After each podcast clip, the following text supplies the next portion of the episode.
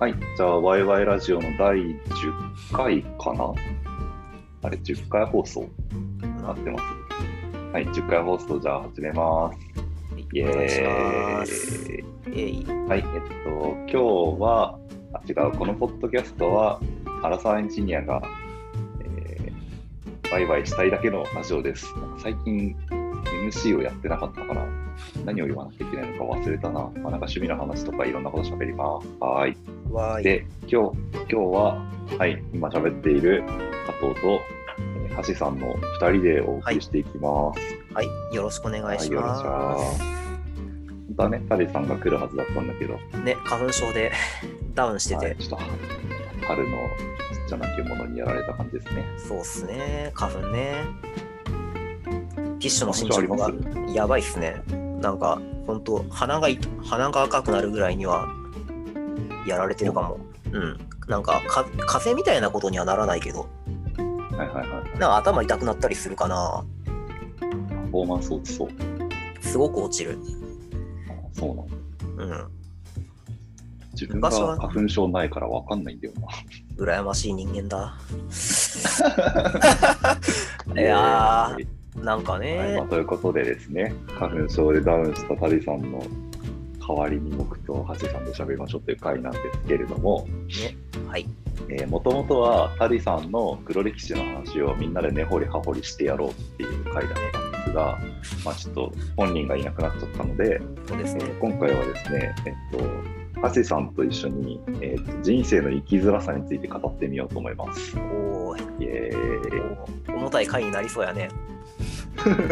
なんか今までのノリからどうしたいきなりみたいなねだけど、イエーイで話しかん話す感じではないよね、きっいやこういうこういう話題こそテンション高めに喋った方がいいんですよ。と。かあーカラッとしていくのがそうそうそうそういいんでしょうね。なんかそれはそうですねそう。ですそうそ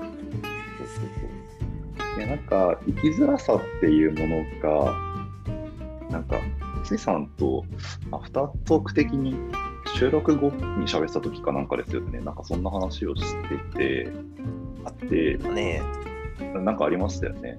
うん。で、えっと、まあ、ハセさんもいろいろおっしゃっていたし、まあ実は僕自身も結構生きづらさを感じていた時期も、というか、まあ、今でも多少感じる部分はあって、だからなんか、そこに関してはすごい、個人的には、まあ、本当にハセさんの思っているものに近いかはわからないけど、共感度は高かったんですよ。なるほど。だから、なんかその辺の話をちょっと2人で喋って、まあ、何かしらのインサイトが得られたら嬉しいな、みたいな感じです。はい、はい、はい。はい、よろしくお願いします。はい、お願いします。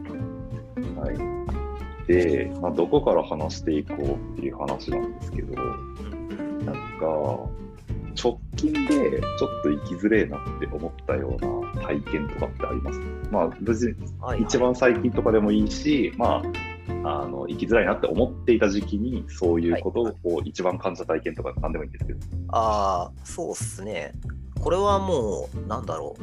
小さい頃からずっとあるんだけど、まあ、人がなんほ他の人から見たら当たり前じゃん、そんなことっていうことができなかったりするっていう、例えばそんな感じのことがあったりしますね。なんか、そう、世のい。大多数の人にとって当たり前だし、できそのそういう認識だからこそなんかじできない自分はみたいな、なんかそういう感じのことがある感じあるかなと、うんうん、思います。なん、なんか好きなこはいはいととかあったりします、例えばっすね、あのーそうね、ちょっとジャブからいくと、マルチタスクが致命的にできないっすね。ああはいまあ、苦手な方はたくさん、たくさんいらっしゃると思うんだけど、はい。はい、多分。本当、ちょっと自分の場合は結構致命的なところがあるなと思っていて、あのーまあ、なんだろうな、頭で優先順位とかを整理して、理解することはきっとできるんですよ。はいなんか多く2つのこ、まあ、異なる文脈のタスクとかやることが入った時に、その後なんか割り込みが入った時にそれを処理するなんか脳みそがおかしいというか、あのね、なんでしょうね。目の前にき自分が気になってしまったことはが出てきてしまうと、それがなんか最優先になっちゃったりすることがよくあります。そのまあ、要は、その、ありがちなとこでいくと、その掃除しなきゃいけないのに、この本、漫画が目に入っちゃったからめっちゃ読んじゃったみたいな、あの、それの、うん。それの支障ある版って感じですね。そのあるいはその例えば来客とかそういうどうしても手が取られるような割り込みがあるとそれでもう全て忘れちゃったりとかっていうのが1個あったありー。あとはその自分のスイッチが入らないやりたくないことに関してどうしてもできなかったりするでそれによって支障をすごく支障をかけきたして迷惑をかけたりするっていうことが割とよくありましたただまあどうしようもなくできないんですよねそういうのがそのそれらのことがはいはいはい。でまあ結構いろいろ痛い目見ましたねそのはいそれはなんかその締め切りが守れなくてとかそういうやつですか？痛い目っていう。ああ、そうっすね。締め、そうですね。実際そうですね。うん。締め切り守れなかったパターンは、うん、多分結構あると思いますね。あるいは、その、状況がある程度その巻き戻せない手遅れな状況になってから、ようやくその他の人に相談できたみたいな、はいはいはいはいはい。ああ、なるほどね。その他の人だったら事前に相談して解消解消できるであろう部分で相談ができなかったとか、はいはいはい。そんな感じですね。なんかその時にはななんだろうな、できない負い目みたいなものも重なったりして、非常になんかもう相談できない心理状態になってたりして、自分で悪循環を作り出してるみたいなところがあったりします。はいはいはいはい。なんかもうぐちゃぐちゃになってる状態ですよね。そうっすね。自分でももうなんか、ダメなことははっきり分かっているんですけれど、うんその、どうダメかっていうことすら説明できないぐらい、ちょっとなんか、この、やばいことになってると、頭の中がぐちゃぐちゃで。はいはいはいはい。みたいなことはなんか結構あったかなと思いますね。ちょっとわかるな。なんか僕たまにわかんない似てるかなって思ったのはあるのは、 Slack とかであ、そう、あの会社の Slack に Ask Me Anything っていうチャンネルが、そこになんかこう何でも投稿していい、何でも質問投稿していいよっていうところがあるんですけど、エニフィン。なんかそこでちょっと自分の技術的な範囲で知ってる、知ってそうな範囲とかの質問がポンって流れてきたときに、気になってその技術検証を始めて、明らかに自分の仕事よりも優先度低いのに、なんかその技術検証めっちゃやっちゃうとか、なんか僕は結構身に覚えがありますね。はいはい。なんかその辺の話はあれだね、エンジニア気質の方が結構、その、突き詰めたくなって、スイッチ入っちゃうみたいな、うんうんうん。まあ、その、なんだろう、本業進まないかもしれないけど、まだその、なんだろう、明らかな迷惑はかけてないっていう点で。まだなんか、ねはい、まあでも、すごくわかります、そういうのは。そういう性質、そういう気質はなんか僕も持ってるので、それそれのもうちょっと発展版というとなんか違うかまあもしれ、ないけどその、、じ実害がありますみたいな感じかもしれないですね。うんうんうんなるほどね。そういうのある。実害ね。なんか、そこにおける実害って何何なんですか？例えばうん例えばですけど、えーっとね、実際にあったのは、えーっと法人営業やっていて、うんそのお客様がたくさんいらっしゃって、それぞれそのメールに対して返事を打たねばならないと。はいはいはい。で、各その商談も、その温度感やら、相手の担当者のパーソナリティやら、求められてる資料やとか、提案書のフォーマット、見積もりのフォーマットやらバラバラなんですね。まあ、あるいは契約だったりするかもしれないし。まあバラバラなんですよ。ってなった時にその複数をうまいこと処理できないんですよ。できなかった、できなかったっていうべきかな。はいはい。まあ昔の話なんですけど。えーっと、何がどううまくできないかって言われると、これをちょっと思い出すのは結構しんどかったりもするんですが、まあ、うん、いろいろありすぎて。なんでしょうね。まあ、例えばそのメール返すっていうことがまずできないですね、なかなか。まあ、そのチャットが当たり前みたいなところがあるからかもしれないけど。あれ何なんですかね？いや、めっちゃわかりますよ。メールはね、見れないっすね、なんか。多分これは多分共感する人多いんじゃないですか。えめっちゃわかりますよ。なんか僕、スマホでメール返すのめっちゃ苦手で、うん、できない。そう、なんか PC だとかろうじてできるんだけど、なんか PC でメール開くことがあんまないから結果メール返せないみたいな。そうそう。その例えばこれが Google カレンダーの上で返事できますとかだったらまだちょっと変わってたかもしれないんだけどメールはそもそも開かんへんなというのがあったりしてわかるな。そこに関して言うと、メールは僕は処理の負荷が高かったです。なんか、はいはいはいチャットは1行で許されるけど、なんかメールってちゃんと書かなきゃいけないっていう処理負荷が高くて、そのかしこまる感じはありますよねなんかそうそうそうそう。そうなんだよ。その処理負荷的に隙間時間とかでちゃちゃってやるみたいなのができなかったみたいなの僕はあります。はいはいはいそれは確かに同じ感覚が多分俺もあると思いますあの文面を考えるとかかしこまってる感じがするっていうのがその負荷になってるっていうのがあるしまあ、その気持ち的なところだけではなくて、お客様の温度感とか、こういう言葉欲してるんじゃないかみたいなことを考えるわけですよ。はいはいあとはその失礼がないようにとかね。っていうところで文面作るのにまずその時間かかるっていうのと、あとなんかはっきりはいこうですって言えないことも多いんですよ。回答の文面としてそれは一回持ち帰りますって言いたいけど、今、いや、今、今これバンって返したいみたいなとか。とはいえ、なんかあと、今何とも言えないからちょっとネガティブなんだけど、お客様にそのニュアンスを伝えたくないみたいな。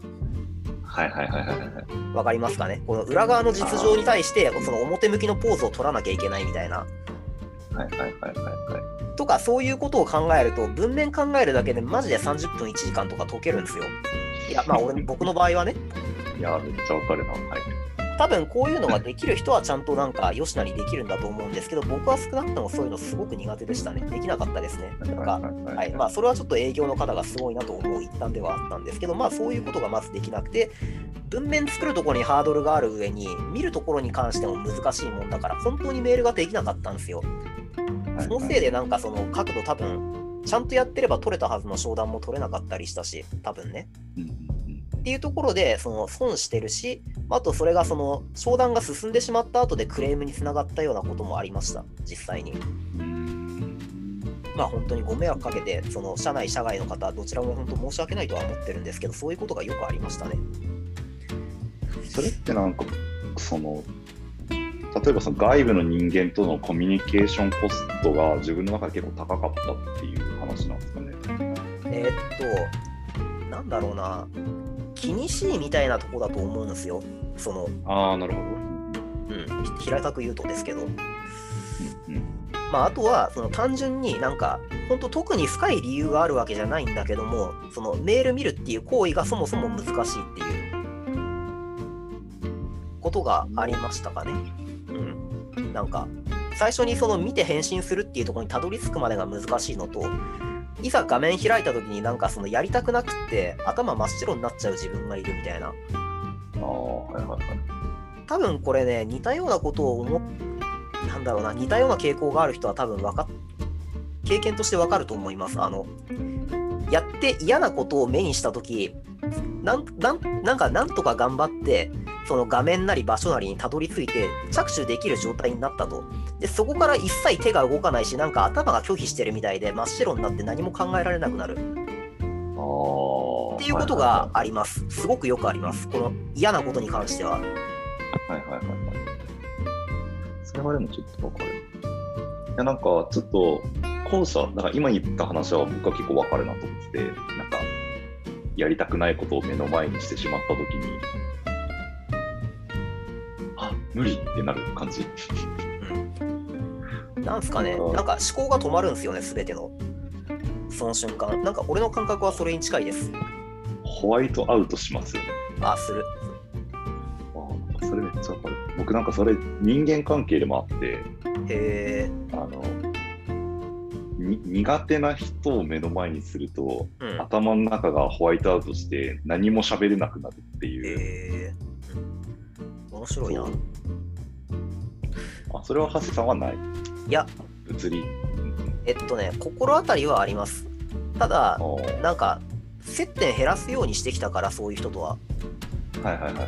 っていうのと、あと、なんでしょうね、まあ、ちょっとこれも若干暗い話になっちゃうんだけど、そういうなんか嫌な人たちとななんかちょっとどうしてもせ長いこと一緒に接さざるを得ない状況があってそれなりの期間なんだろうなんかそういうのとの折り合いのつけ方みたいなものはなんかある程度しょある程度自分の中で確立してるんですよはいはいはなんかまあ嫌な意味で離れしたのでその辺は。い。そうなんだ。うん、そうっすね。なんで、まあ、わかるけど、なんか大丈夫かなって感じです。ちなみにその処し方はどういう感じなんですか？うん、どうなんでしょうね。なんか別に、感情的になっちゃうことはもちろんあるんですけど、嫌な、その嫌な人かどうかに関わらず、相手に期待しすぎないっていう風な方向で、それは考えるようになりましたね。なんか、相手、自分が、なんか、その満たされてないとよくそういうのありがちなんですけど、相手に更生してほしい、優しくしてほしいとか、多分無意識に思っちゃって、その仲いいと思ってた人、親しいと思ってた人ほど、まあ、あるいは、まあそうね、プラマイに感情が触れてる人ほど、その無意識に自分の中でこう振る舞ってほしいんだけどみたいなものをイメージしちゃうと思います。まあ特にそのプラスの方向に触れてる人に関してはそうかもしれないね。それこそその身内とか。どうして、どうして分かってくんないの？みたいな。でもそれはなんか、その悪い意味ではなく、あの、良くも悪くもその自分が持ってる期待と他人は違うよねっていうところをちゃんとわなんかわきまえるっていう。感じで、まあ嫌いな人に関してもなんか似たような感じですね。なんかまあ別にこの人に何か言っても俺が人生は変わるわけじゃないし、期待したところで多分振る舞い変えてくれることもないだろうし、まあだったら離れよっていうことで、そのまあそれは、まあ自分がその、なんだろう、それを抱え、そのそういう人そういうものを近くに抱えて生きていくのは辛すぎるし、って感じですね。なんか、なので、まあ期待しすぎず、程よい期待をするっていう感じかな、言い方としては。で、まあ嫌なことからはできるだけ逃げる。って感じです。ああ、まあ、あの、人は変えられないんで、なんか環境を変えるっていう。ああ、それはでもすごいわかるな。あでもその、でもその環境を変えることに関して逃げなんじゃないかっていう罪悪感とか、その自分の中でそれでいいのみたいなのはあったりするんですよ、それはそれで。めっちゃ、めっちゃわかる。はい。そのそういう風にやってる俺は弱いんじゃないかっていうとか、甘い甘いんじゃないかみたいなはもちろんあるんですよ、葛藤が。まあでもは、いはいはい。そうね。でも嫌な人とせせ 我慢して接するとかそういうところをやるぐらいだったらそのなんだろういい本を読むとかいい人と接することによってなんかプラスの方向でちょっと自分があの影響を受けたいと思うし、う、うんん。嫌な方だったらそれは視界から外すのが一番だなっていうふうに今は思ってます。まあ、ただ自分の中でそれがその感情的にそのこの人はあかんみたいなあいつは嫌いみたいになんかなんだろうな嫌いなら嫌いでいいんですけどうーん嫌いの感情になんか理屈をつけようとするみたいな心の動きがあるとちょっとなんかそれは違うやろって感じでなんか処処理しようとしている伝わりますかねこれご飯が伝わんなかったかも。あのー嫌いの感情とあのーなんだろう事実とか、まあ、客観的かもしれないけどうんうんあの感情とか生理生理的な感情としての嫌いとこの人のこういうところがダメとかそういうのはちょっと違ったりするわけですよ。あ自分が嫌いだからってあの人その人がダメなわけじゃないっていうことですね言いたいのは。伝わります？うん。その相手がたまたま自分のことめちゃくちゃ嫌いだからそういう意地悪な接し方をたまたましてるだけだったとしてまあ自分以外には多分普通の人なんですよその人ははいはいはいは話だとね。だし自分に接し見せてくる嫌な面っていうのはその人の全てじゃないのでい。うんうんうん。絶対それ以外にその人はなんか俺に俺が持ってない何かを持ってる人なので必ずそれは。は逆もしかりだけど。なのでうん嫌いだと思うことは全然いいんだけれどもまあそう思わないと辛いからね。だからあいつは嫌いだと思うのはいいけどあいつはダメなやつだみたいな風になんかあいつはダメなやつだから俺が関わってやる必要はないみたいなそんな風になっちゃうとちょっと違うかなっていう感じですああ、なるほどね。はいはいはい嫌はいい。嫌いは嫌いだけどそいつのなんか全てを否定したらそれは自分がちっちゃい、うんうん自分がちっちゃいんですようんはいはいはいはいはい。あなんかその話聞いてめっちゃ思い出したのがあの僕なんかしょっちゅうこういう話してるときに引用するんですけど、平野啓一郎っていう思想思想家小説家のたまたまにお名前をね、はい、ちょっと定期的に仲いい人と聞いたことあるんですけど、あの文人主義っていう考え方があって、なんか、今の少子化とってめっちゃ文人主義的だなって思って、え。そう。えっと、文人主義って何かっていうと、えっと、人間の最小単位は個人ではなく文人であるっていう考え方なんですよ。ー、文人ってなんすか？えっと、分ける人って書いて文人。ああ、文、はいはいはい。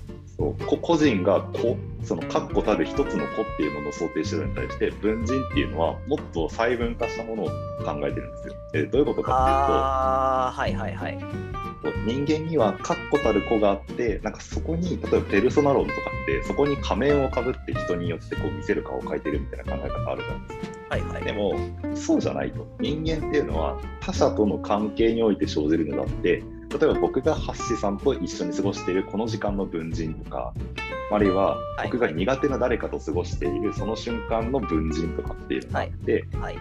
その相対する相手との関係性の集合が自分という人間なんだっていうのが文人主義の考え方なんです。よ。あの、まあ、TPO でキャラ使い分けるよねっていうことをきちんと説明したような感じかな？なんか、そうそうそう。なんかそこにおいて大事なのはキャラクターと使い分けてるわけじゃなくてそれの集まりが自分なんだっていう話で。ああ、それも自分ですよっていうことですかね。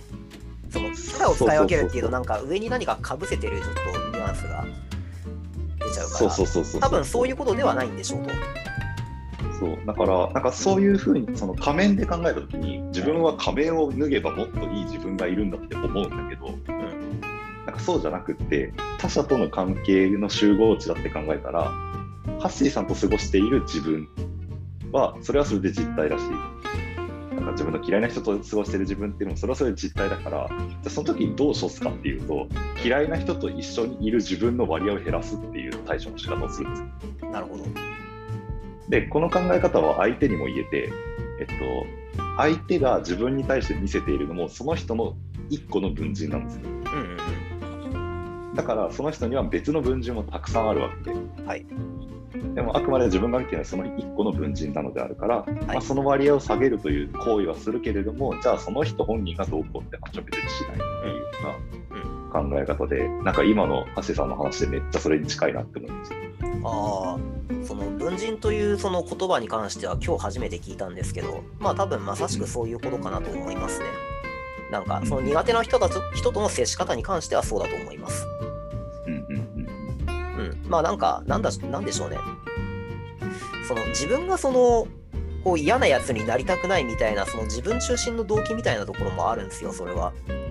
なんか、別に自分が誰かを嫌うことはもうしょうがないなと思うようになってきて、嫌うこともダメなんだろうなって俺昔は思ってたんですよ。その、ああはいはい。その分け隔てなく接するべきだと思ってた時期があって、まあでもうん。無理だなと。ちょっとどっからか諦めるようになってからは、まあでも嫌いという感情はまあしょうがないから、それでその接し方を減らすとして、ただうん、それでその相手が100%ダメみたいに思っちゃったら、それはその相手のなんかいろんな側面を全部無視して、なんか決めた、分かった気になっているので、それは俺がダセえなとはいはいはいいうふうになんかその決めつけることで俺がダサいんだよっていうふうに思うようになった感じですね。なんかそんな感じでちょっとそこはその自分の中の誰かに対するネガティブ感情っていうのとは折り合いをつけてる感じですね。そういうなんか見えなくなってる自分がダサいなっていう感じですね。なんか、そうか。すごく対処の仕方自体は熱議っぽいなって思ったけど、結構どっちかというと、べき論からの脱出とか、なんかそっちの方が強いのかな。ああ、そういうなんかべき論に関しては潔癖なところはあったと思いますね、もともと。その完璧主義なところというか。はいはいは多分そういうのはあると思います。まあでもなんか、でも結局その自分の目線ありきだなっていうのは思いますね、自分の場合。そのそういう自分は大人としてそのかかっこいいのかみたいな、そのそ。そういう自分はダサいし、なんか俺が憧れる大人像でもねえなみたいな、はいはいはいはい。なんか、うん、処し方としてはなんかその自分がそういうダサいのになりたくないとかキモいのになりたくないみたいなところが一番一番なんか歯止めが効くポイントだなと思ってるんでなるほどね、そうか。そこは、えっと、そういう、こうなりたいみたいなもの自体は外さずに、えっと、その向かう方向を変えてるっていうイメージ。向かう方向とは？えっと、つまり、えっと、他者のことを嫌いにななったりとかしちゃいけない、そういうのは自分にとって素晴らしい人間じゃないって思ってたのから、はいはいえっと嫌いなっていうのは別にそのかっこいいかっこいいにとっては別に問題ではなくって、ん。なんかただしその人間の人格否定まで言っちゃうとかっこ悪いっていうふうにそのああなるほど。価値観が転換してるわけじゃないですか。うんうんだからなんかこうかっこいい自分みたいなのは多分想定として残ってるんだけどうんはい。なんかその向かう方向性が変わったのかなって今聞いて思ったあーなんかまあ近いかもしんないですね。まあでもなんか現実的にやっぱ無理だなって思ったってのはあります。それは。なんかなんだろう。変えた経緯というか。うーん。その、うん、NG の方向性は多分その言葉にはできないけどたくさんあってそこは多分ブレてないと思います、ああなるほどね。なんだけどうん。えー、まあそうね。その100%みたいなことを目指しても無理だしそもそもなんかそれをやってると俺の気持ちが疲れるなと。なんか自分のメンタルが持たないなと思ったんでなんか嫌いだと思っている自分は受け入れようと。その内心の自由じゃないけど自分の感情は否定できないんでそこは受け入れることにしましょうっていうふうに整理しましたねそこは。そこら辺はなんかなんだろう。多分。そうね。出典があるところだとブッダの教えとか。ちょっといきなりそのなんか意識高い話になっちゃうんですが。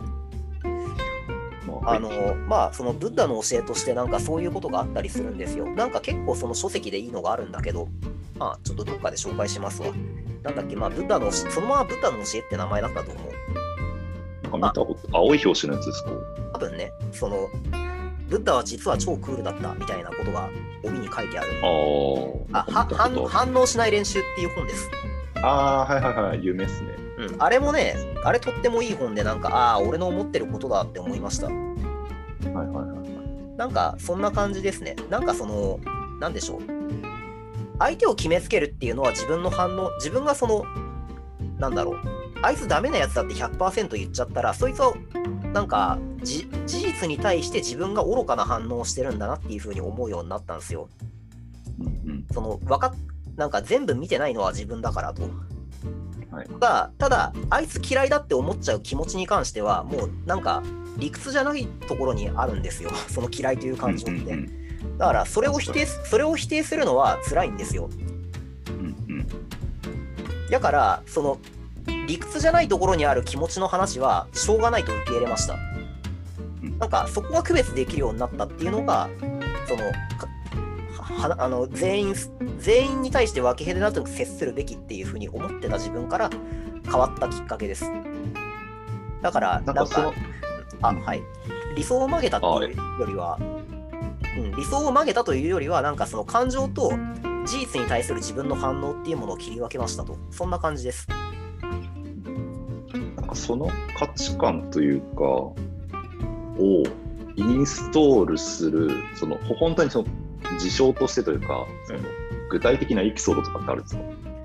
長い間かけて培われたのでなんか何とも言い難いですね。ただベースになっグラデーション、はいうん、ベースになってるものはいくらでもありますよ。あのでも劇的にバンって変わるようなきっかけはそんなにないです。ああはいはいはいああ、そうね。ちょっとまあ、うん、いくつかあるんですけど、まずは、これじゃダメだなって思ったところとか、なんか、マイナスから気づかされるようなところは劇的なエピソードがあったりしますね。まずは。ただ、それをその、プラスの方向にアップデートしていくっていうことに関しては、その多分グラデーションっぽい感じで、徐々にインストールされていったっていう感じだとは、自分では思ってます。はいはいはいはい、その、うん、なんかこれじゃあかんなって思ったことに関しては例えばそうねその嫌な人とその何年間もずっと付き合わざるを得なくってそのあとまあ多分他にもいろんな嫌なこと重なった時期があったんですよ当時。うんそれでまあなんかがっつり鬱になったりして多分1年半ぐらいなんか自宅から出られない時期があったんですね僕。はい。まあ別に今だから全然喋れるんですけどまあそういう時期があってなんかその時期とかがなんかいろいろなんか自分の中でこう堂々巡りのこの考えを巡らせたりした時期だったりしてなんかそうだな。そういうところでなんかこのネガティブなことに関してたくさん考えるようになりました。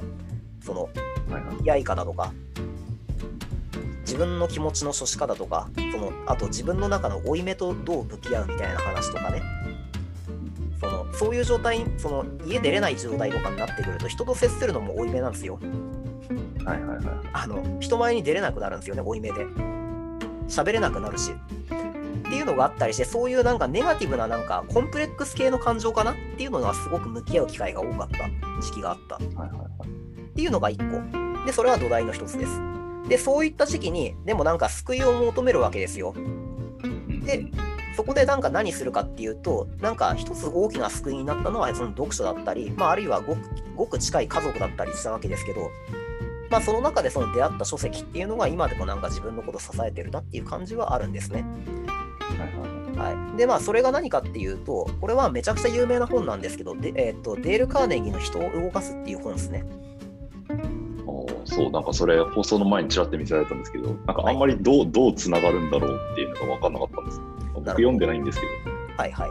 あのね、まあ、これはなんか当時自分のなんか内心がどうだったかっていうところにもちょっと踏み込まないと話せないんですけど、なんだろうな、当時は、なんだろうな、まあちょっとなんか嫌嫌な人間関係があってストレス溜まってた部分があったり、あとは、その、なんだろう、心の支えになるコミュニティって誰しもあるじゃないですか。はいはい。そこでちょっと否定され、強く否定されたっていうことがあって、まあそれはわ私が悪かったんですけど、おおおよそ。おおよそね。まあなんかそういうコミュニティですごく力入れて頑張りたかったけど、頑張った結果なんかかこのちょっと青さみたいなものが出ちゃったりして、空回りしてまあ結構、まあソース感を食ったみたいなことがあったんですね。はいはいはい。まあこれはその反応した周りの今から思えばはそのそういうソース感食らわせる反応した周りもなんかどうなんて思ってるけどまあ まあ自分の未熟さも大いにありますわ。まあそんなことがあってその時に思ってたのがさっきちょっと話に出てたんですけど相手に期待しすぎる気持ちだったんですよ。自分がその空回りした大きな理由って。まあ今整理するとね、その時やっぱりそのここでそのこうあるべきだみたいなべき論とかを振りかざすわけですよ、自分が。理想の状態に向かいたいから。で、向かうんだけど、そんなべき論を言われても、その、なんだろう、理屈で人は納得しないじゃないですか。まあ、それはそうですね。うん。感情が伴わないと。それになんか、言ってることに判断すべきって言うけど、実際やっぱりその誰がどういうふうに言ってるかっていう情報は、判断する上で極めて大事なんですよね。で、そういうことを分かっていなくって、なんか、べき、正しいことに従うべきだっていうふうに思ってたんですよ。はいはいはい。その自分が言ってることが正しいかどうかも分かんなかったけどね、当時。っていうのがあって、まあいろいろそのやっぱりと当然それはソース感を食らうわけで、うんまあそんなことがあったんですよ。で、そこでその人を動かすの話が出て戻ってくるんですけど、ここに何が書いてあるかっていうと、まあその例えば人に過度の期待をするなとかそういったことが教えとして書いてありますね。まずは。あの今ちょっと本めくりながら見てるんですけど最初に書いてある章立てが何かっていうと「盗人にも五分の利を認める」って書いてあるんです。これ期待しすぎるなの話とはちょっと話が趣が違うんですけどこれ何かっていうとまあ要はその自分の中でいくらその相手を例えば悪人だとかどうしようもないやつだとかそういうまネガティブな評価として思っていたとしてもでもそいつにはそいつの理屈がそいつなりの理屈があったんやとはいはいはい。いうふうに想像を巡らせましょうというようなことをおおよそ書いてあるんですね。そうすると、その、なんだろう、100%愚かだと断じる自分はいなくなって、いや、こいつにも何かしらあったんかもしれんなっていうことで接し方が変わるんですね。それで。自分の心のありようとか。っていうことで、その、なんだろう。まあ、あの愚か者だというふうに断じて接することは簡単だけど、それでその物事が前に進むことはないから、だから、相手の事情というものに、この、いや、こんな事情があったかもしれないっていうことを想像しようぜと。いうことを最初にこれ解いてるんですわ。っていうのが、まあ、書いてあったりしてあこれかみたいに思った記憶があったんですよね。今なんか整理ある程度できてるんですけどこの当時、まあ、言葉にはできなかったけどこのカーネギーの教えその、まあ、盗人にも僕の利を認めるとかそのちょっと忘れたけど期待しすぎないみたいな話とか。っていうのはなんか俺がやってきた過ちだったんじゃないかなとなんかしっくりくるものがあったんですよ。はいはい俺これだったんじゃないのっていうふうに。でその本でそのカーネギーの本の出会いがもうなんかそのまあ長い1.5年ぐらいのうつうつから 抜け出すきっかけになったのはまあ間違いないっすね。なんかそれでその自分の考え方っていうものが変わったしそのマイナスの感情というもののなんかうまく処するというか付き合っていくことができるきっかけになったかなと思っていて。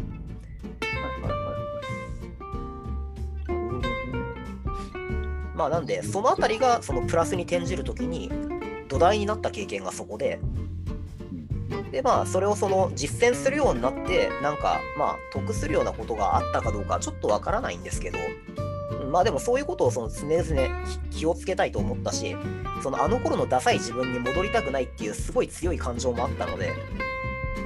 なんだろうそその時のその時の嫌な自分に対する自己否定みたいなところの原動力なんですよ今。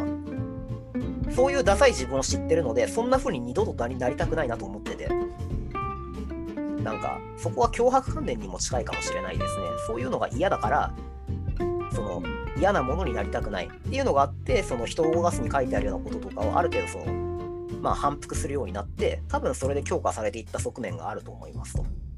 まあ、その中で回復していった中で、なんかだんだん他の本も読む気力が出てきて、例えばさっきのブ,、えーブッダの教えだとか、そういう、まあ、似たような、そのまあ、あとマインドフルネスとか、例えば、そういう他の本とかも読むような機会が増えて、インプットが増えたことで、なんかより、ああ、自分のその行動はこう、こうあった方がいいかなみたいな、なんか気づきが増えて、まあ、今に至ると。なんかそんな感じで変わっていったと思いますね。はいはいはい。ああ、そういうことか。だから、その自分が、そんなんというか、辛い状況に陥った原因の部分に結構ぐ、ま、刺さる本だったっていうことなんですね、その人を動かす。そうっすね。ああ、なるほどね。確かに確かに。うんそれはちょっとでもなんか、なんか意外とそういう辛い体験とかって、なんだろう。そういう角度から救われることとかありますよ。なんだろう、すげえ雑な、雑なまとめみたいになってるけど。なるほどな興味出てきたでしょ？興味は出てきましたが、僕は今ちょっと自己啓発本を読まないって決めてるんで、ちょっと読まないようにするけど。いや、自己啓発本って、あの、いや、僕も、あの、生きづらさの根本にあるのは、僕の場合はいじめなんで、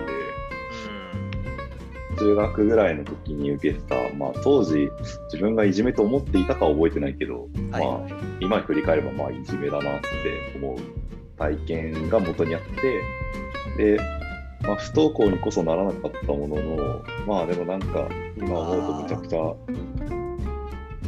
いや、その時はいじめてきているやつらに対して、えっと、なんでそいつらがそんなことをしてくるために自分が学校に行くことをやめなきゃいけないんだって思った。そうあとまあ、とあのぶうんなんだろうな、すごい嫌な精神だなって今だったと思うけど、えっと、中学の時で言うと、あの学年内の、僕、学年で1位だったんで、勉強面で言うと、なんか、なんで俺、俺よりもバカなやつらのせいで学校行かな行かないようにならなきゃいけないんだっていう、まあ、ちょっといびつな精神の保たせ方もして通っていたんだけど、まあ、その話はさておき、まあ、その状態から立ち直ったのも、僕も結構自己啓発本が多くて、なるほど。そう、なんか、まあ、その話はちょっと今回主題じゃないからしないにしても、なんか、まあ気になるけどね。まあそのうち。そのうちはいそういう会があれば全然しますよ。はいはい僕にとってそこの部分は結構価値観に大きな影響を与えている。まあ、やなんだろう、なんかなんかそういう意味で自己啓発本って、そういう場面においてめちゃめちゃ力を発揮するなっていうのは、僕もじ体験としてあるし、はい。橋本さんの話も聞いて、やっぱそうなんだなっていうのはすごい思いました。うん。まあ、ただ、って感じかな。なんだろう、まあ、自己啓発本あれだよね。なんか、その、読みすぎると、なんだろうね、こういう言い方良くないんだろうけど、悪い意味で意識高い系になっちゃうっていう。あそう、あの、なんだろうな、オーバードーズみたいな、なんか薬漬けみたいになるんですよね。そのなんかね、その、それを読んでるよところに寄っちゃうみたいなあ、そうそうそうそうそう。のがありますね。うん、それはあると思います。で、なんかその、頭でっかちにばっかりなっちゃって、なんか、実感が伴わないままこうすべきだみたいなものが、その意識だけ肥大化していくみたいな、それは良くないですよね。うん、なんか、それは、それは、その感じは多分あると思います、私も。うんうんうん。なんか、予報要領を守ってって感じ。そうそうそう。だから今は、えっ、と、まあ自己啓発本に関しては、そのいじめられた期間とかから時期で、もう割とある程度読んだと思うんですよ、自分の中では。うん、7つの習慣も読んだし、まあ、はいそれこそ嫌われる勇気とか、うんまあなんか、まあ、カーネギーはなんだかんだで読んでないけど、そうとか、まあ、いろいろ読んだから、そう今は自分はある程度安定してきた感覚があるから、ちょっと今はやめとこうと思って読んでないんですけど、はいはい。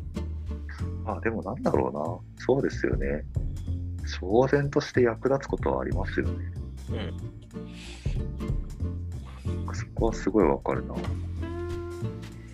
なんだろうね。まあ、どん底にいるときに救ってくれたっていうのはあるから、なんか、うん。まあ、よりどころになってるのも事実だからね。今のその自分の価値観とか。ああ、でもそれは、うん、すごくわかります。そうですよね。さっきの文人主義とかって僕がしょっちゅう言うのは、まあ、僕にとって、なんか2段階ぐらいある救いの2段階目なんですよ。中学、高校の時の辛さっていうのを一回乗り、ある程度乗り越えて、うんでも、なんかやっぱりそれを引きずっていた大学時代とかはいはい。あるいは、なんかさっき言ったみたいに、僕は苦手な人と喋るときに頭の中がホワイトアウトするような感覚とかがあって、はいどうしても苦手な人間っていうのに対する対応の仕方っていうのが、そのまあ、知識ではあるけど、なんかその根本レベルに腑に落ちてなかったときに、分離主義の考え方が自分のパラダイムを本当にガラッと変えたので、うんうんうん。その瞬間に、あ、なるほどってなって、すごく生きやすくなるっていう体験があって、うんまあ、あれとかは結構自分の根本にあるから、すごくいいものだと思ってはいますけどね。はいはい。まあ、2段階あるっていうのはすごくわかる気がしますね。なんか本うん、そうだね。まあ、そこにいるところ、そそこにいるところからは這い上がる必要があるし、そこはそこでそういうエネルギーを要するんですよね。うんっていうのと、なんだろう。とはいえ、なんか、ようやくプラマイゼロに戻れたけど、とはいえネガティブな頃の記憶がもど残っているので、なんか、普段は元気にひ振る舞っていても、どっか心のどっかにささくれがなんかまだ残ってる感覚があるというか、多分そういう状態をなんか、その改善してくれる何かっていうのが僕の中では第2段階なんですよ。当ああ、はいはいはい。わかるわかる。じゃあわかります。どん底を抜けるためのひなんか薬と、そのささくれが残ってる状態をなんかその癒してくれるものっていうのはちょっと違うかなと思ってます。で、それが多分そのまま1段階、2段階という言葉に当てはまるんじゃないかなって自分の場合は思った。そうっすね。いや、確かにな。そうだと思うし、なんか、そうだと思うし、結構これって個別具体な僕の話だと思ってたから、ちょっと共感を得たことに今ちょっとびっくりしてます、ね。確かにそうだわ。こんな場所でね。いやでも確かにそうかもしれない。その今言ってたそのどん底から這い上がるためのものとその後をケアするものは違うっていうのは本当にその通りだなと思って、なんかめちゃくちゃ交通事故をしてなんかこうお腹のところパックリ割れた時の最初に多分手術をするけどはい。多分手術をするのが多分橋本さんにとってのカーネギーでありうんなんか僕にとってのちょっと署名忘れたけどなんかあの本だったけど。応急処置がね、とりあえず。そうそうそうそうそうそう。で、まずここ縫ったんだけど、でくっついた後も、なんかじくじくと痛むみたいな、はいなんかそれに対してもう一回お腹開くわけがないから、うん。なんかそうねそこではじゃあずっと軟膏を塗るとか、何かしらの対処があるわけで、はい。はい。そう。考えたら、そうそうそうそう、そう考えたら確かに違うんだろうな。あのーうん。なんか共感を得られて俺も嬉しいけど、まあその自己啓発本カーネギーの本とかはそのまさしくそこから上がるためのものでしたね。なんか、うーん、なんだろうな。まあ私の場合はなんか割とそのグラデーションでこの良くなっていった感じもあったりしたから、うんうん、うんまあそこまでなんか劇的にものが違ったかと言われるとそうでもないんだけど、でも、でも、なんだろう。治り方には2段階あると思いますよ。そのもうちょっと細分化すればあると思うけど、なんか、ね。あ、ごめんなさい。いや、どうぞ。グラデーションの話でちょっと思うのが、なんか振り返ってみると、あれ、俺今ちょっと良くないってなりません？ああ、それは思うかも。ありますよね。うん。なんかね、昔ほどその心のささくれみたいなものが少ないんですよ。うんうんうん。その、なんか、もうなんかその昔のことをちゃんとカラッと、カラッとフラットに喋れる感じがあって。はいはいはい、はい。その多分ね、これがなんか10年前の自分だったらとてもじゃないけど、こんなテンションでは喋れないっすね。10年前でも、わかる。あ多分5、6年前でも多分きついっすね。ギリだな。ギリ、ギリだな。うんだからそこ、そこだな。そこにも多分一つの壁があるんだと思います。確かに。いやでも、なんか図らずも傷の例えがそのまま使えちゃうんだけど、かさぶたの状態はまだツンツンできなくて、うん、でもかさぶたができたらまだツンツンできるんだけど、うん、なんか、かさぶたも治ってきたら、まあ別に多少狩りってやってもそんな痛くないみたいな。そうね、なんか、いや、怪我しその怪我しちゃってさぐらいに言うことはできるんだけどね、まあでも痛いんですよ。うんうん。確かにな。あ、でもそれはちょっとすごいわかるな。中学の時の自分をいじめられていたという言葉で話せるようになったのって結構後だったりするから。うん、ああ、うん。多分それもなんかまた一つ、下の下の方にまた段階がきっとありますよね。そのいじめられてたっていう事実を受け入れるまで受け入れてその自分がそういう言葉で喋れるようになるっていうのはそれは一つのまた壁を越えてると思うんですよ。そのそれを認めたくないしその認めちゃったら自分が惨めになったり余計になんかなんだろう事実を認めてなんか余計無ざむむなんか、そのなんだろう惨めになるというか感じがあるかそういう言葉を使って認めたくないのでその他の他のところで転嫁するこれはなんか、まあ分かったような気になってるけど、ちょっと違ってたらごめんね。加藤君の場合は、その、あいつら俺よりバカなのにっていう反応は、そういういわゆるいじめられているっていう辛い事実から辛い事実をそのまま受け入れられない状態に見せる反応だったと思うんですよ。なんかね辛いことがある時の反応って人間って確か逃避か攻撃かって2つやって言われています。はいはいはい。まあまさしくそんな感じだなと思っててまあ俺も同じところがたくさん多々あったんでねその嫌なことから逃げるっていう逃避の反応まあそのたくさんのメールを目の前にした時の私の反応がまさしく逃避だったりするわけですけど、はい。でも攻撃に転化するっていうのもあるよね。俺が悪いんじゃない、あいつらが悪いんだっていう。受け入れられないうちは、そういう風な反応で自分の傷を負わないように、なんか本能が働くっていうのがあって、多分最初はそこだと思うんですよ。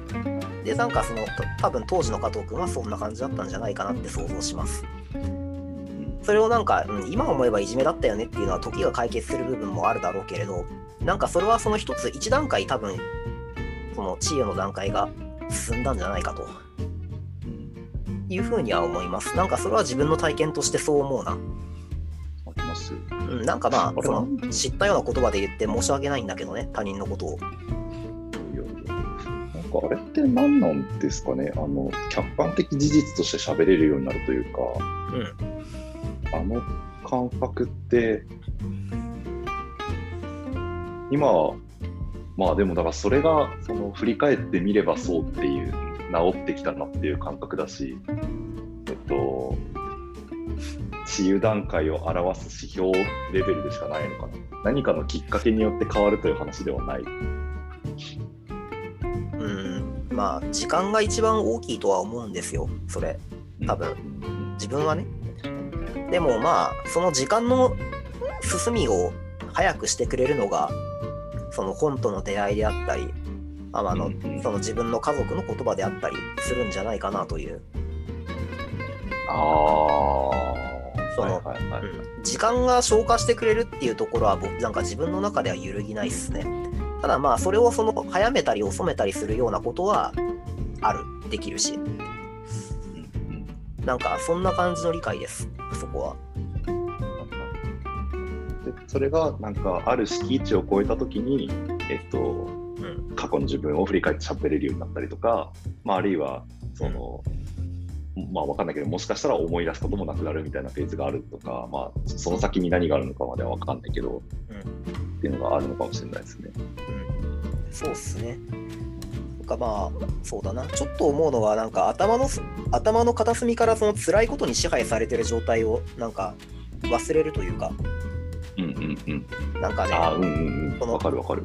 辛い体験を反芻してあいつらなんかああだったなとか自分こうすればよかったなって思ってるうちは多分辛い体験に支配されてるんですよ自分の頭がは嫌っ嫌ってる時はその人のことで頭がいっぱいなんですよねまあ好きの反対は無関心っていうように嫌ったり辛いっていう思ってる間は記憶の中に残っているのでそれが例えばその本とかその近い人の言葉とかでガラッとなんか目線が変わるような出来事があるっていうのはきっとその辛い辛いって思い続けている、えーっとその脳の中の、まあ、エリはなんかワーキングメモリというかから一時的にでもそれを追い出してくれる行為でそういったものがなんか治癒の段階なんじゃないかなと思うんですよね。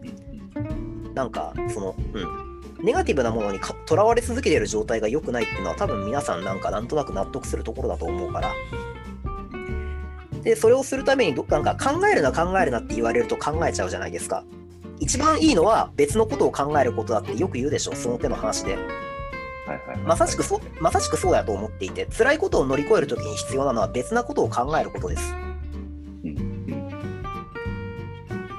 当そう。だからそうだからその本と誰かの言葉とか経験とかっていうものが一つその早く時間時間の治癒の時間の進みを早くする薬になり得るんじゃないかとああ。なるほどね。確かにな。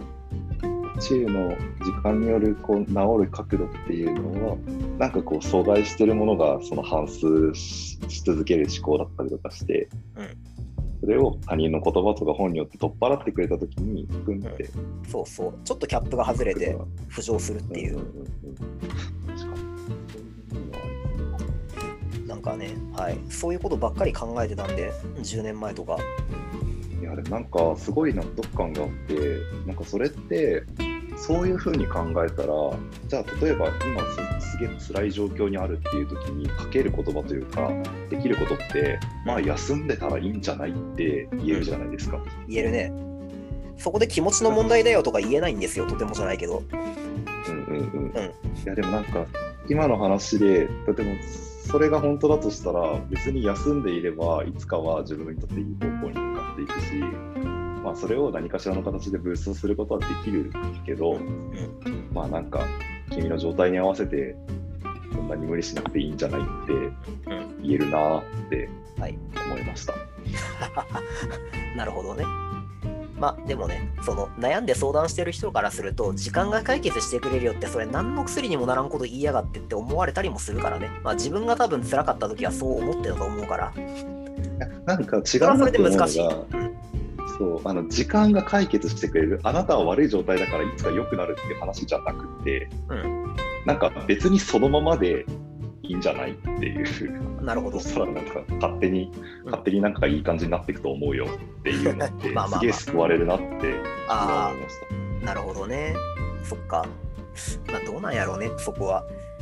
なんか今は俺もそういう回復状態にある程度あるからそういうふうに思えるんだけど、なんかそのうんそれはある。か渦中にいる人からすると今すぐ救いをくれよって思うからあーそれは確かに。その時間ってお前お前先の見えない中でいつまで待てってんだみたいな確かに。のはあるんですよまあまあなんかちょっと話がずれてきちゃうけどまあでもそんな人にかける言葉はおそらくねおそらく何が辛かったんですかっていうのを客観的に整理する言葉だと思います。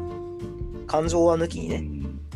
感情と事実を振るなんかある程度、まあ、切り分ける必要はあるんだけど何がありましたか？何がどう辛かったんですかっていうことを言語化する。もやもやしてなんかこの堂々巡りの思考を一人で繰り返しているうちはそういうこともままならないので。ただまあ事実としてそういうことがあったんだね。それは辛かったんだねっていうことをなんかまあ聞く側も受け止めるし。その今何で悩んでますかっていうのもその人の偽らざる本音なのでそういったものをありのまま引き出すっていうことがなんだろう。うーんまあ今悩んでる渦中にある人に対する言葉のかけ方かなっていうふうに俺は思います。時間が解決してくれるよとはあまり言えないね。自分がその救いを求めちゃうから。うん、そう、うん、そうなのかな。なんか、でも一個思うのは、それって語れる段階まで治癒した人の話だなと思って、なるほど。自分の言葉に、なんかもう言葉にすることすら辛いから無理っていう状態ってあるじゃないですか。はいはいはい。それはあれだな。その状態にうん。そうか。いやどうぞどうぞ。その状態においては、うんだろうな、その状態が肯定されることの方が重要だったりしないかなって。うん。間違いないと思います。なんかでもやっぱどんな時にでもその本人がどう思ったかみたいななんか認知療法ですっけ？ああいうのって。まあまあまあ、ありますよ。ね。まあ、なんかその本人が感じたことを思ってることっていうのをそのまま引き出して否定しないっていう。あのーまあちょっと思うのはやっぱ辛いなって思って分かってほしいと思ってるんですよそのどこかで。誰かに。そのどん底で辛い時は。だからなんだろう。それを喋れるかどうかっていうのは確かに大事なんまああるんだけど。うん。なんかその人の感性っていうものを否定しないでそのまま受け止めてあげるような話の聞き方ができたら少しはそのなんだろう。キャップ頭の中にキャップとして入っちゃってるネガティブな思考が追い払いやすいんじゃないかなっていう風な気はしますね。あの堂々巡りしてなんか思考が回ってる間はアウトプットできてないんですよね。言葉を。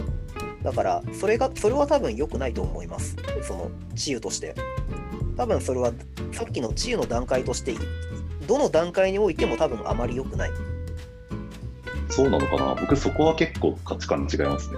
なるほど一番どん底の時はそれがあっていい気がする。いやもちろんそれによって自殺まで行くっていうのは最悪の結末だからそれだけは防がないといけないと思うけど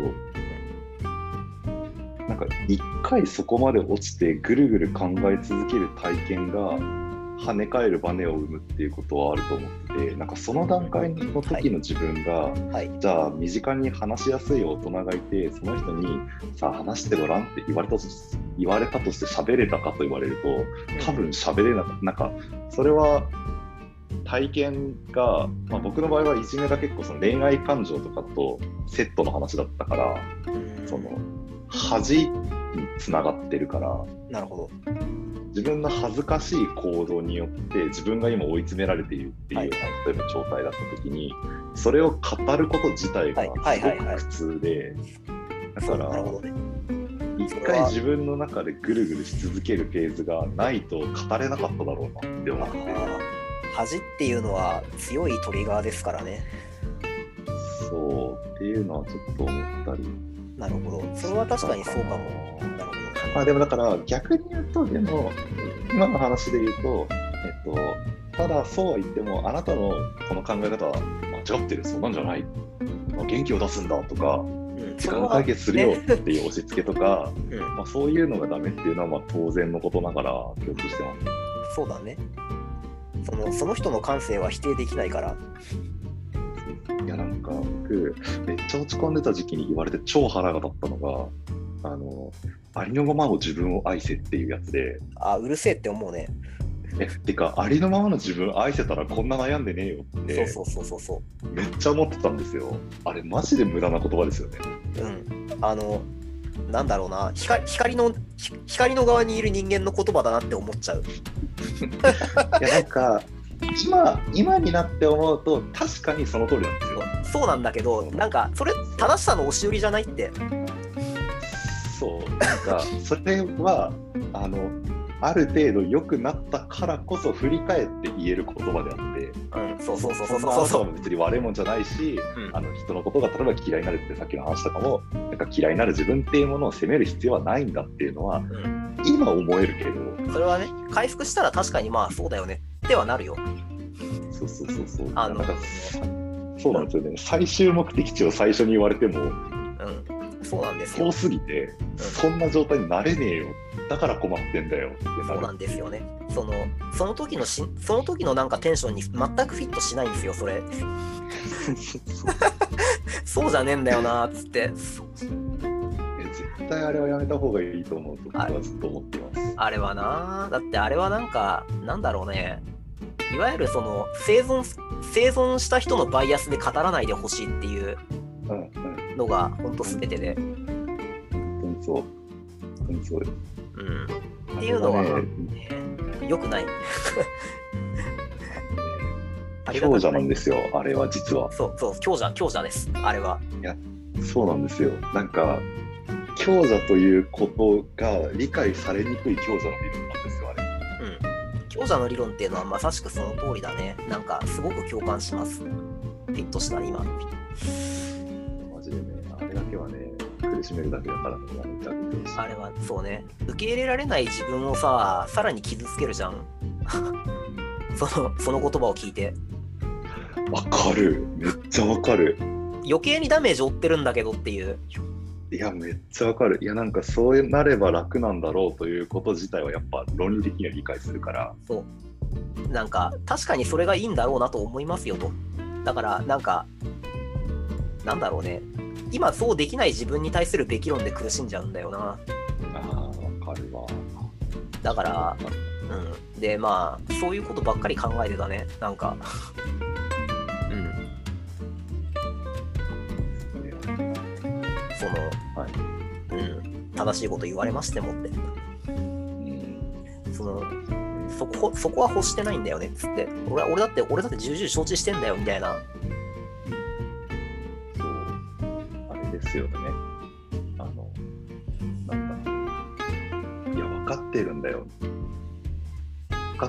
だけどさ。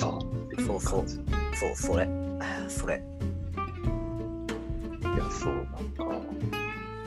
どうしよう。このテンションで喋るといつまででも喋れちゃう。あのねき、きっとこれ多分30分で収まる枠ではなかったんじゃないかなっていう気が しますねじ。ゃあ今レ、今レコーディング何分ですか？僕から見えないんですけど。あれ？お時間って何見れるの？え、わかんない。あったような気がしたけど、ないのか。レコーディング、なんかレコーディング中っていうのは見えるんですが、何分かっていうのはちょっと出てこないのか。ミーティング情報かな？なるほどね。まあでも、始めたのがこれ、約1時間前なんですよね。リンク、その Zoom のリンク貼ったのが。そうっすね。やば。ちょっと、一旦そろそろ まあ、切りとしては、多分この話、む多分この話無限にできますね。多分。うん、えでもなんか今日喋っててすげえ面白いなって思ったのは回復の段階の話と、うあの回復はある程度し続けるものだみたいな話。まあ別に学術的な論拠があるわけではないからあくまでも我々のはい。感覚はい、論だけど、まあ、なんかでもそうそこはそうだなっていうのと、なんかそうですねあでもそこかなぼ僕は結構そこが結構面白かったですねあれだね。なんか、当初は生きづらさの話をするはずだったんだけど、気づいたらなんか我々の黒歴史の話になっちゃってるね。ああそうっすか 僕黒歴史中身何も喋ってないから全然余裕ですよまあ、黒歴史とはちょっと違うか。その、まあ、ダークだった時代の話。うんそうっすねいやでもなんか学びもいろいろあったら感じがしますはい。まあ、ちょっと、そのネガティブな時のメンタルの話っていう。